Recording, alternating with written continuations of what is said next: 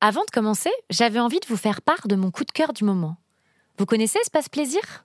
C'est un love shop dédié, comme son nom l'indique, au plaisir et aux sexualités. Grâce aux six univers qu'il propose, plus variés les uns que les autres, vous trouverez forcément votre bonheur pour chouchouter vos sexualités et combler tous vos désirs. Vous trouverez un espace Love Toys pour le plaisir de tous, un espace bien-être pour des massages ou des moments douceur déception, mais aussi un espace aphrodisiaque pour faire monter la température. Vous pouvez retrouver notamment des jeux et librairies pour apprendre et se divertir de manière ludique, puis un espace dédié à la lingerie pour s'embellir. Et enfin, pour des jeux de rôle endiablés, vous pourrez découvrir un espace consacré au BDSM. Tout cela sous les conseils avisés des conseillers et conseillères de vente et aux nombreux produits de qualité disponibles dans les magasins Espace Plaisir de votre choix, que vous pouvez retrouver à Lyon, Lille, Toulouse et Bordeaux où vous pourrez vous laisser séduire par une réelle expérience qui vous ressemble. Car n'oubliez pas, l'amour de l'autre passe avant tout par l'amour de soi. Donc soyez à l'écoute de votre corps, de vos désirs et surtout de vos sexualités. Et si vous préférez faire l'amour que les magasins, je vous invite à vous rendre sur le site internet espaceplaisir.fr pour plus d'idées cadeaux, de nouveautés, de coffrets et de commander en ligne pour dire oui à toutes vos envies.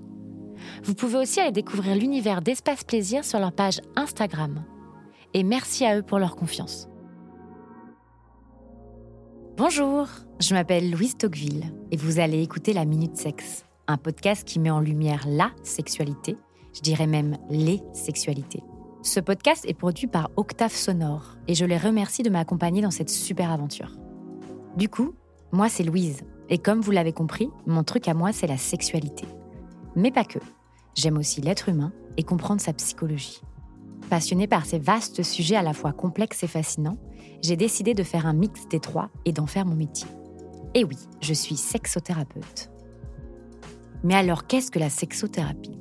C'est une branche de la sexologie. C'est une invitation à cheminer vers soi pour s'épanouir pleinement dans la dimension intime. Elle permet de mieux vous connaître et de comprendre votre corps, mais aussi de l'appréhender.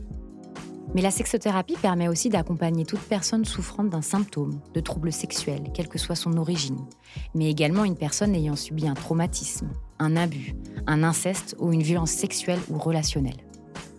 Elle vous accompagne et vous aide à trouver l'harmonie avec vos désirs et vivre pleinement le plaisir sous toutes ses formes. Du coup, dans ce podcast, j'ai envie de vous embarquer dans le tourbillon de mon quotidien de sexothérapeute. Et pour tout vous dire, je suis passée par plein d'étapes avant de créer ce podcast. Mais très vite, je suis revenue à mon premier amour, l'interview. En effet, quoi de plus beau que vous veniez parler de vos expériences et qu'ensemble, on explore ce vaste sujet qui est la sexualité. C'est donc à travers plusieurs témoignages, récits venus de tout horizon, que nous allons en quelques minutes, comme son nom l'indique, la minute sexe, essayer mes invités et moi-même de répondre au mieux à toutes les questions que l'on peut se poser en secret ou en société. Puis, je vais essayer de vous faire découvrir et mettre en lumière des sujets, des pratiques et des problématiques auxquelles vous n'auriez pas pensé, afin de vous familiariser avec mon métier encore bien trop méconnu mais pourtant essentiel au bien-être de chacun, et vous ouvrir enfin les portes du royaume de la sexothérapie. Vous êtes prêts? Allons-y.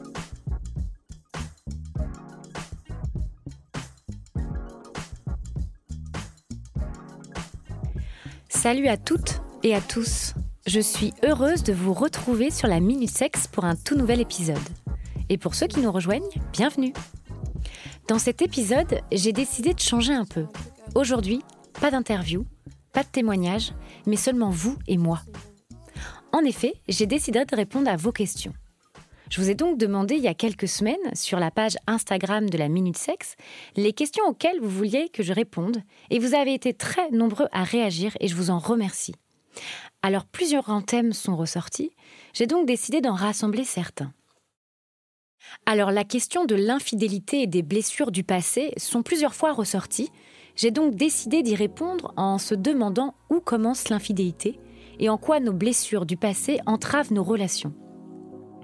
En ce qui concerne l'infidélité, il est difficile de répondre à cette question car il faudrait déjà avoir une définition claire de l'infidélité et nous n'en avons pas car il n'existe autant d'infidés que de personnes et de couples, puisque celle-ci vient atteindre des limites personnelles. Pour certains et certaines, c'est le passage à l'acte sexuel qui signe la tromperie, et pour d'autres, penser à un ou une autre représente déjà une trahison. Un ou une telle mettra plus d'importance à l'attention de séduire, tandis qu'un ou une autre sera plus touché par la naissance de sentiments. Étant donné ces limites variables et très personnelles, il me semble primordial d'évoquer le sujet dans le couple afin de cadrer des choses pour arriver à une définition personnelle et conjugale de l'infidélité. En ce qui concerne nos blessures de l'enfance, des attachements insécures, des rejets, un abandon, les difficultés dans le couple de nos parents, du harcèlement scolaire, une transmission familiale, des blessures répétées dans nos relations de couple, un traumatisme et j'en passe, voilà autant de blessures pouvant avoir un impact sur notre relation amoureuse. Et oui, quand on est blessé, notamment quand il y a de la répétition dans ces blessures, on peut mettre en place des mécanismes de défense, des comportements qui nous permettront de nous protéger. Par exemple, éviter l'engagement, surréagir à certains comportements de l'autre, ne pas montrer son affection. Alors si ces mécanismes sont utiles pour éviter de souffrir, ils peuvent néanmoins devenir dysfonctionnels. Effectivement, leur persistance peut avoir de gros impacts sur la relation de couple et faire souffrir du coup notre partenaire. Du coup, dans ce cas-là, la psychothérapie avec un sexothérapeute ou une sexologue est souvent très utile pour mettre en évidence ces schémas de fonctionnement défensif et les assouplir. Ces défenses sont lourdes et empêchent d'avancer et elles peuvent aussi empêcher d'aimer ou de bien aimer. Donc songez à la psychothérapie et pourquoi pas venir vous faire aider afin de mettre tout ça en lumière. Dans un autre registre, j'ai aussi la question de qu'est-ce que le candolisme? Alors le candolisme, c'est un fantasme assez répandu. Il peut d'ailleurs rester à l'état de fantasme, c'est-à-dire du côté de l'imaginaire, comme un support excitatoire, sans qu'il ait de passage à l'acte d'ailleurs. Le candolisme, c'est un penchant sexuel qui consiste à être excité par l'idée ou le fait de voir son partenaire ou sa partenaire euh, et les distinguer de l'infidélité, du voyeurisme, de l'échangisme ou de l'exhibitionnisme. Il n'a rien de pathologique et ne pose pas de problème si tous les protagonistes sont consentants, bien sûr. D'ailleurs, pour la petite histoire, la pratique remonte au 8e siècle avant Jésus-Christ. Hérodote nous raconte que le roi Candole invita son garde à admirer la beauté de sa compagne, puis de coucher avec elle. La reine, qui n'avait pas été mise au courant puis un temps donc, furieuse, ordonna au garde de tuer le roi, puis de l'épouser ensuite, devenant ainsi son nouveau souverain. Alors qu'est-ce que cette histoire nous enseigne? Quelque chose de fondamental dans les pratiques sexuelles. À partir du moment où le passage à l'acte d'un fantasme implique le couple, il est indispensable que chaque partenaire soit consentant. Et sur ça, j'insiste que l'idée provoque un désir sexuel. Faire plaisir à l'autre, c'est rarement sans conséquence. Un petit point sexo s'impose. Je rappelle jamais assez l'importance de bien communiquer ensemble dans le couple. Si ce type de pratique peut renforcer le couple, quand le fantasme est partagé bien sûr, la pratique peut être dévastatrice quand des limites n'ont pas été fixées à l'avance et que des incompréhensions subsistent entre les partenaires. Donc le petit conseil que je vous donne, il est donc primordial d'ouvrir un espace de parole afin que chacun puisse s'exprimer et venir déposer pardon, ses ressentis avant et après la rencontre avec l'amant ou l'amante. Et je vous invite également, en tant que sexothérapeute, euh, je vous accueille dans mon cabinet pour pouvoir parler de ces choses-là aussi, de pouvoir y mettre un cadre et y déposer euh, ce que chacun voudrait de, ce cadre-là. Le sexothérapeute est aussi là pour ça, pour venir cadrer certaines pratiques qui demandent euh, une, un cadrage pour éviter des choses désastreuses ensuite. Ensuite, on va rester un petit peu euh, dans ces pratiques, euh, je dirais, hors normes. On m'a également posé la question, euh, et surtout mon avis, sur, sur les pratiques ABDL dans un couple. Alors déjà, qu'est-ce que ABDL Adult Baby Diaper Lover. Alors c'est un fétichisme des couches ou de l'enfantilisme. C'est une paraphilie. Alors paraphilie, qu'est-ce que ça veut dire? C'est l'étymologie du terme paraphilie est composée de para, qui veut dire à côté de et philo amour. Donc ça voudrait dire c'est quelque chose qui sort de, de bah, un peu des sentiers battus, de quelque chose un petit peu de hors norme. Et les paraphilies, elles regroupent l'ensemble des sexualités dites déviantes. Donc oui, en effet, c'est quelque chose qu'on n'a pas l'habitude d'entendre ou peut-être qui, qui est pour nous insupportable parce que ça vient dépasser ou ça vient euh, atteindre des limites. Mais ça existe. Et donc, ce sont des pratiques dans lesquelles euh, un individu ressent un fort désir de se travestir en bébé, en portant notamment des couches, souvent nécessité médicale, sans nécessité médicale, pardon, mais aussi toutes les artifices qui représentent un nourrisson ou un jeune enfant, avec un biberon, euh, une tétine, des jouets, etc. Et il y a comme une sorte de régression. Alors là, euh, ça c'était pour ce qui est de la définition. Et, moi, en tant que sexothérapeute, ce qu'on m'a demandé mon avis, qu'est-ce que j'en pense dans le couple? Moi, ce que j'en pense, si ces deux adultes sont consentants, ça peut être tout à fait tout à fait euh, une, sexualité. Ce qui, pourrait être intéressant, euh, c'est de comprendre d'où vient ce fétiche et pourquoi, euh, et surtout s'il en devient souffrance. Là, oui, en effet, essayer de comprendre et essayer de se sortir de ce, de ce chemin enfermant. Mais si les deux adultes sont consentants, ils, retrouvent de la sexualité et retrouvent du désir, alors euh, sur ce point-là, il n'y a, pas, a, pas trop de soucis à, se poser. C'est vraiment se poser la question si on, rentre dans ce, dans ce schéma enfermant, c'est-à-dire qu'on ne peut pas avoir une autre sexualité euh, bah, que cette pratique-là, si on ressent de la souffrance ou si notre partenaire évoque aussi une souffrance, là, en effet, il est, il est important et il est intéressant de en effet venir par exemple consulter et d'essayer de comprendre d'où vient ce fétichisme-là. Donc ça, c'était ce qui concerne un petit peu plus les, euh, les pratiques, parce que vous m'avez posé euh, euh, des questions là-dessus. Ensuite, pour venir un peu plus sur un domaine, je dirais, philosophique, il y a une question qui a été intéressante, c'est est-ce que notre sexualité nous définit-elle? Alors, je parlais de philosophie parce qu'on est un peu dans ce domaine-là. Euh, ça serait une vaste question et je vais essayer de vous répondre quand, comme moi je le pense.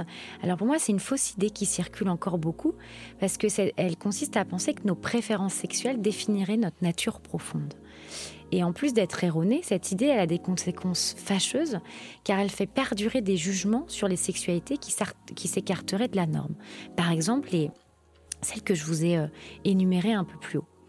Euh, et les limites des individus dans leurs désirs aussi. D'ailleurs, s'il y a bien un lieu où on peut être euh, qui on est, ce que l'on souhaite, le temps d'une soirée ou régulièrement, euh, eh ben c'est bien la sexualité. Donc juste, donc non, ça nous définirait pas.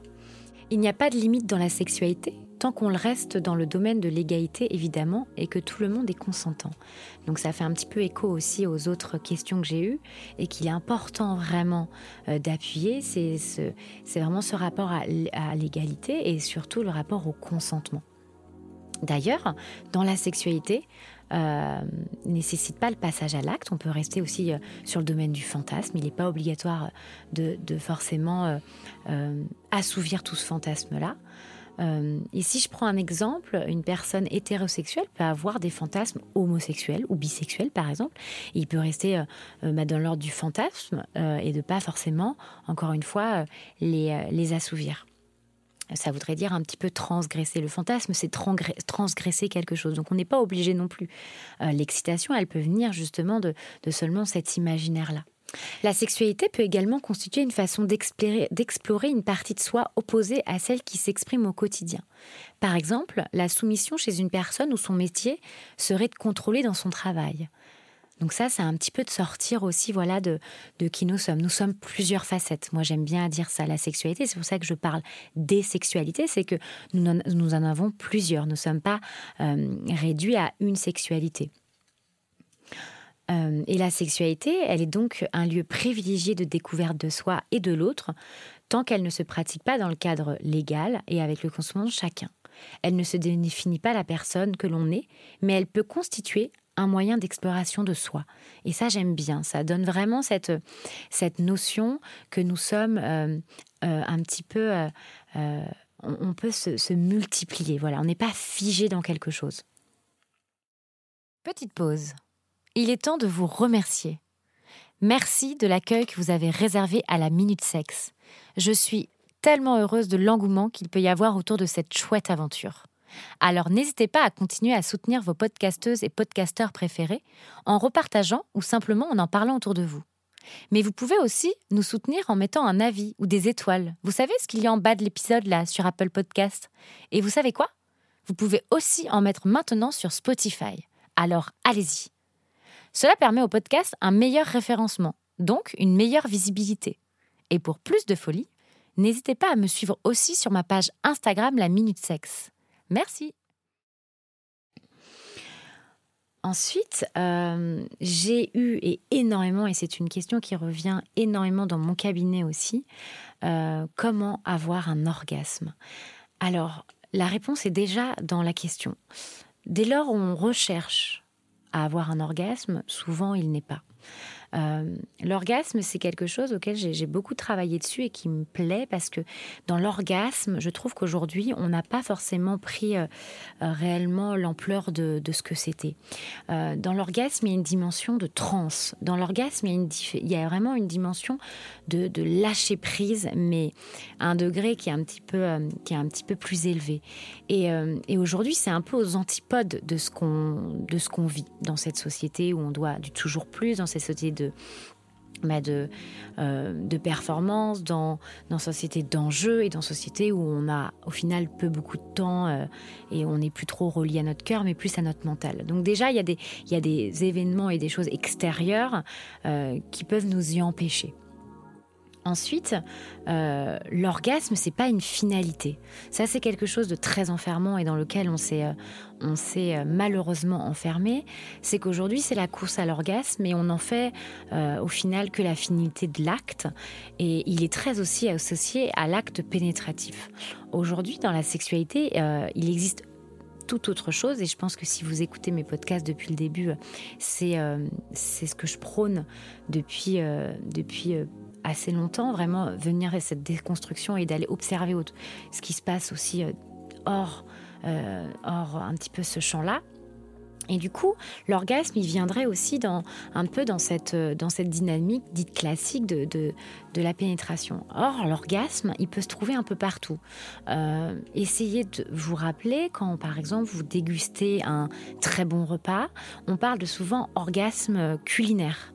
Euh, donc là aussi, on est sur le, on est sur ce domaine-là, on est sur une explosion, on est sur quelque chose qui est du domaine euh, ben, du plaisir plus plus. Donc l'orgasme, euh, et si là on parle de l'orgasme sexuel et comment l'atteindre, je pense qu'il faut en fait déjà ne pas commencer à l'atteindre. Voilà. Et, peut-être aller venir observer dans ce qui n'est pas à atteindre et enlever cet enjeu-là. Euh, donc ça, c'était en ce qui concerne ce sujet-là, mais je voulais revenir aussi, et si là on rentre un petit peu plus dans, dans, dans le domaine et ce que je peux par exemple aussi euh, retrouver dans mon cabinet, il y a aussi une notion de est-ce que je m'autorise à avoir un orgasme? Parce que, comme je disais, dans la dimension de l'orgasme, il y a, il y a aussi... Euh, plusieurs émotions. On retrouve la colère dans l'orgasme, on retrouve euh, tout un panel au final de choses qui, qui sont en nous et, et parfois on n'y est pas préparé et parfois on, on ne se l'autorise pas euh, par rapport aussi à, un héritage familial, à l'héritage euh, parental qu'on peut avoir avec, euh, avec un peu le schéma parental qu'on a eu et, et, de la sexualité de nos parents et tout. Donc c'est intéressant de se poser la question aussi de est-ce que je m'autorise à l'avoir et qu'est-ce que ça dit de moi en tant que femme ou en tant qu'homme aussi? Qu'est-ce que est-ce que je, pourrais me l'autoriser? C'est aussi sortir un petit peu de euh, sortir de ce que ce que l'on pense et ce que l'on croit.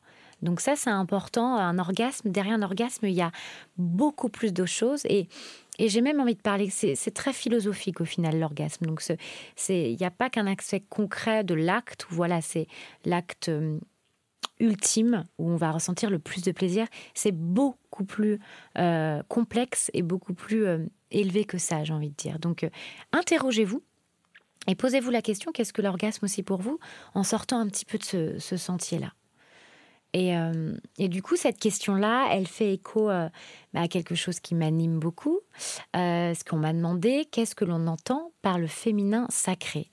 Et moi, j'y fais un parallèle parce que le féminin sacré, on y accède aussi par un petit peu en sortant de ce chantier euh, ce sentier un petit peu linéaire. Et il vient aussi euh, atteindre cette dimension-là, alors d'une spirituelle en effet, mais aussi cette, euh, dimension euh, bah, de venir s'explorer. Qu'est-ce que le féminin sacré? C'est euh, encore une fois, c'est pas atteindre quelque chose, c'est se sentir et euh, être. alors on le dit souvent, mais être aligné et, être en, pleine possession et conscience de, de qui nous nous sommes. Donc j'ai envie de parler de féminin sacré, mais on pourrait même parler de d'humain sacré. C'est c'est être à l'écoute de, de, de, soi, à l'écoute de ses sens, mais aussi si on doit venir, euh, bah, en venir à la sexualité, c'est aussi être en, capacité, en possession de, tout son, désir et son plaisir et de s'explorer.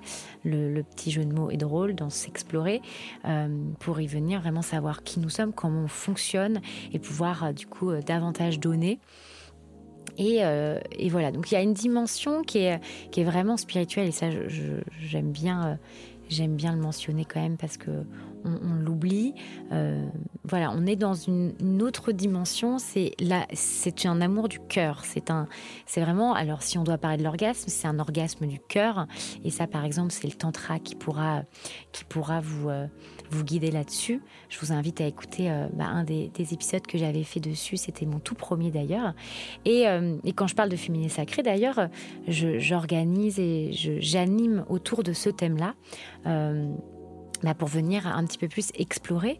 Et féminin sacré, c'est aussi aller explorer ces zones d'ombre. C'est pas que euh, ces zones de lumière, et ça demande aussi euh, bah, d'aller travailler sur soi, d'aller peut-être euh, explorer, comme je disais, peut-être aller soulever certaines choses, peut-être remise en question aussi, peut-être aller voilà explorer un autre champ des possibles qui n'est pas forcément sa lumière mais son ombre.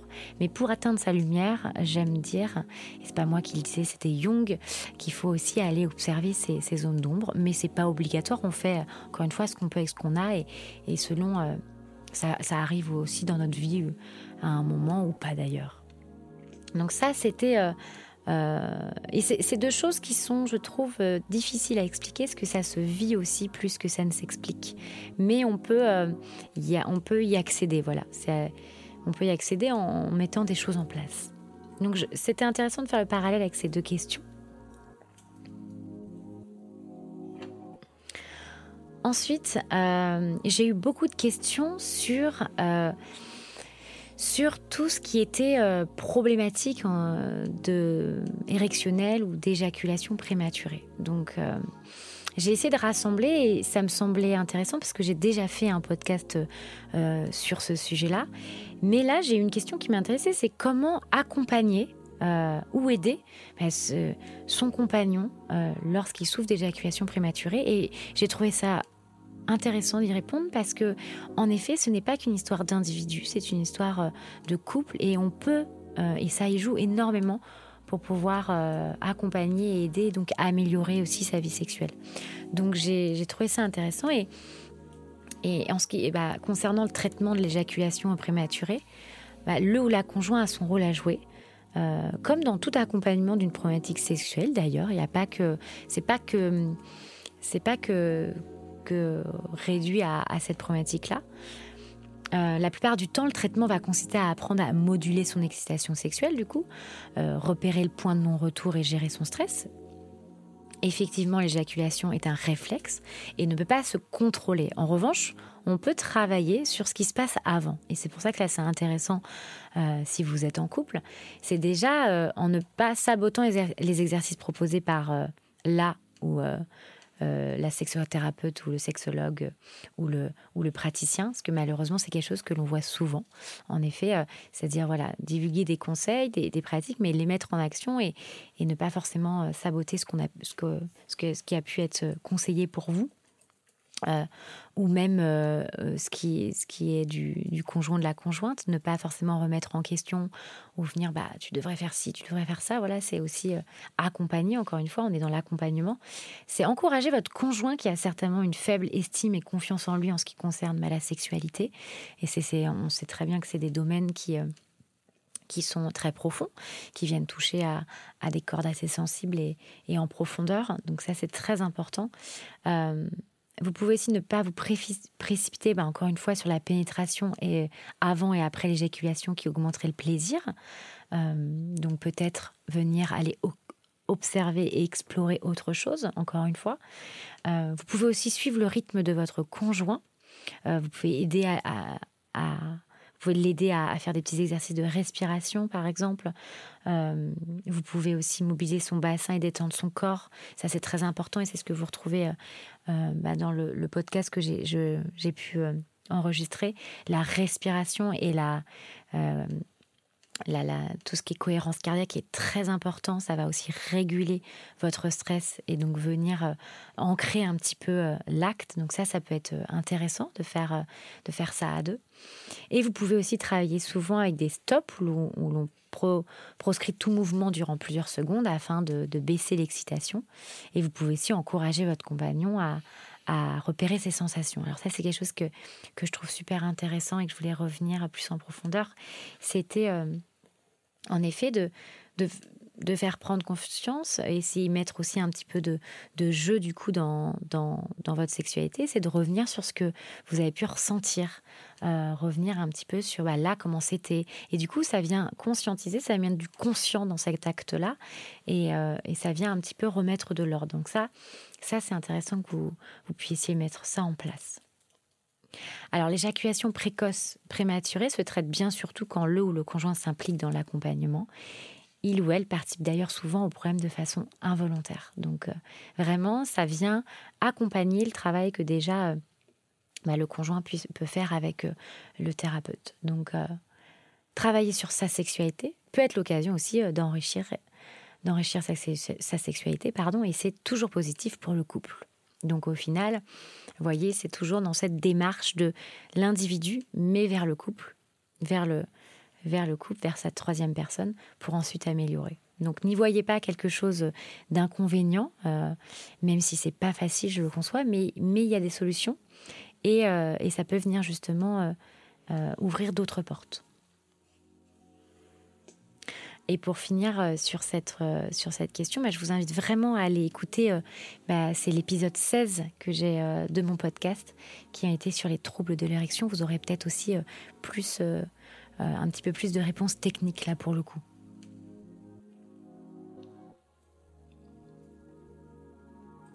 Ensuite, j'ai essayé de, j'ai essayé de, vraiment venir chercher des questions dans tous les thèmes j'ai eu des questions de, parents et il y a une, question qui m'a qui m'a intéressée, qui est très actuelle bien sûr, c'est le consentement, mais c'est comment éduquer nos enfants au consentement.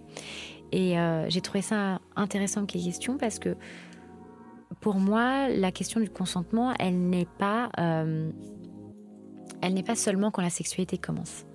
Euh, en effet, on parle de plus en plus de consentement dans la sexualité et, tant mieux. Euh, c'est une notion indispensable dans la sexualité. Cependant, elle ne devrait pas apparaître, c'est ce que je dis, au début de la vie sexuelle. Non, pour moi, elle devrait arriver bien avant. Apprendre le consentement à nos enfants, c'est leur apprendre à la fois euh, bah, le respect des autres. on n'impose pas un geste, une action à quelqu'un qui n'est pas d'accord. Mais c'est aussi leur enseigner que leur corps leur appartient et que personne n'a leur à imposer un contact qu'il ou elle refuse d'ailleurs. Donc c'est aussi commencer à se respecter. Et cette notion-là, elle est, elle est très importante pour, pour, euh, la, pour la bonne évolution et, et, pour aussi euh, s'imprégner pour quand la les prémices de la sexualité. Je pense qu'avant de leur, de leur parler de consentement dans la sexualité, on peut leur enseigner dans des petits gestes du quotidien, et notamment euh, tout ce qui touche au corps en leur euh, apprenant rapidement à, se laver, par exemple, tout seul. Ça, c'est, important et c'est quelque chose que, j'ai beaucoup euh, entendu euh, auprès de parents. Quelle est à quel moment ou aussi la limite à se laver tout seul en évitant d'imposer, d'imposer, d'embrasser quelqu'un, en verbalisant les gestes. et en séduisant son enfant qui se montre trop insistant avec ou une camarade? Donc ça, ça peut être des, petits, euh, des petites choses intéressantes et ça peut venir aussi déjà euh, venir euh, limiter et, imprégner. je suis persuadée que des enfants qui sont sensibilisés au consentement, mais alors vraiment dès le berceau, ont beaucoup plus de chances de s'inscrire dans une sexualité où le consentement est une notion centrale et où le consentement n'est à bien sûr à, discuter, mais qui sera imprégné et qui sera euh, imprégné, notamment pas que dans la sexualité, mais euh, bah, à son individualité au final et, au final à améliorer son, son quotidien euh, avec les autres et aussi bah, du coup à, à, sa sexualité. Donc ça, je trouve ça important et, et je pense que je pense que en plus, l'imitation, c'est quelque chose qui est important. Euh, on sait à quel point les enfants, euh, l'imitisme est, très important. Donc, l'imitation est également une des meilleures techniques d'apprentissage. Donc, j'ai envie de dire, bah, montrons l'exemple en tant que peut-être parents ou futurs parents euh, qui nous écoutent. Et pour euh, venir approfondir cette question, il y a un livre que j'aime beaucoup, c'est de Charline Vermont, je pense que vous connaissez d'Orgasme et moi, que j'ai eu la chance de rencontrer. Et elle a fait un livre euh, qui s'appelle Corps, Amour, Sexualité, les 100 questions que vos enfants euh, vont vous poser. Donc c'est un super guide, c'est très bien fait et ça peut être le consentement y est bien sûr mentionné et, et, ça peut être aussi ça peut venir approfondir et peut-être aussi venir vous aider dans les les appréhensions des premières questions aussi des enfants. Donc je vous invite euh, à, le lire. Voilà, on arrive à la fin de cet épisode et euh, j'espère que ça vous a plu. Pour moi, c'était un nouvel exercice et j'ai été très heureuse en tant que sexothérapeute de répondre à vos questions. Malheureusement, j'ai pas pu répondre à toutes les questions, mais j'ai essayé de piocher dans chaque euh, thème et thématique qui me semblait importante de revenir. Donc merci beaucoup de m'avoir écouté. Ça a été un exercice pas facile pour moi, pour être honnête avec vous, mais j'ai été très heureuse. Merci d'avoir écouté la Minute Sexe, le podcast qui nous fait du bien. Et n'hésitez pas à partager et à réagir sur l'épisode que vous venez d'écouter, ainsi qu'à poser toutes vos questions sur la page Instagram La Minute Sexe. À bientôt!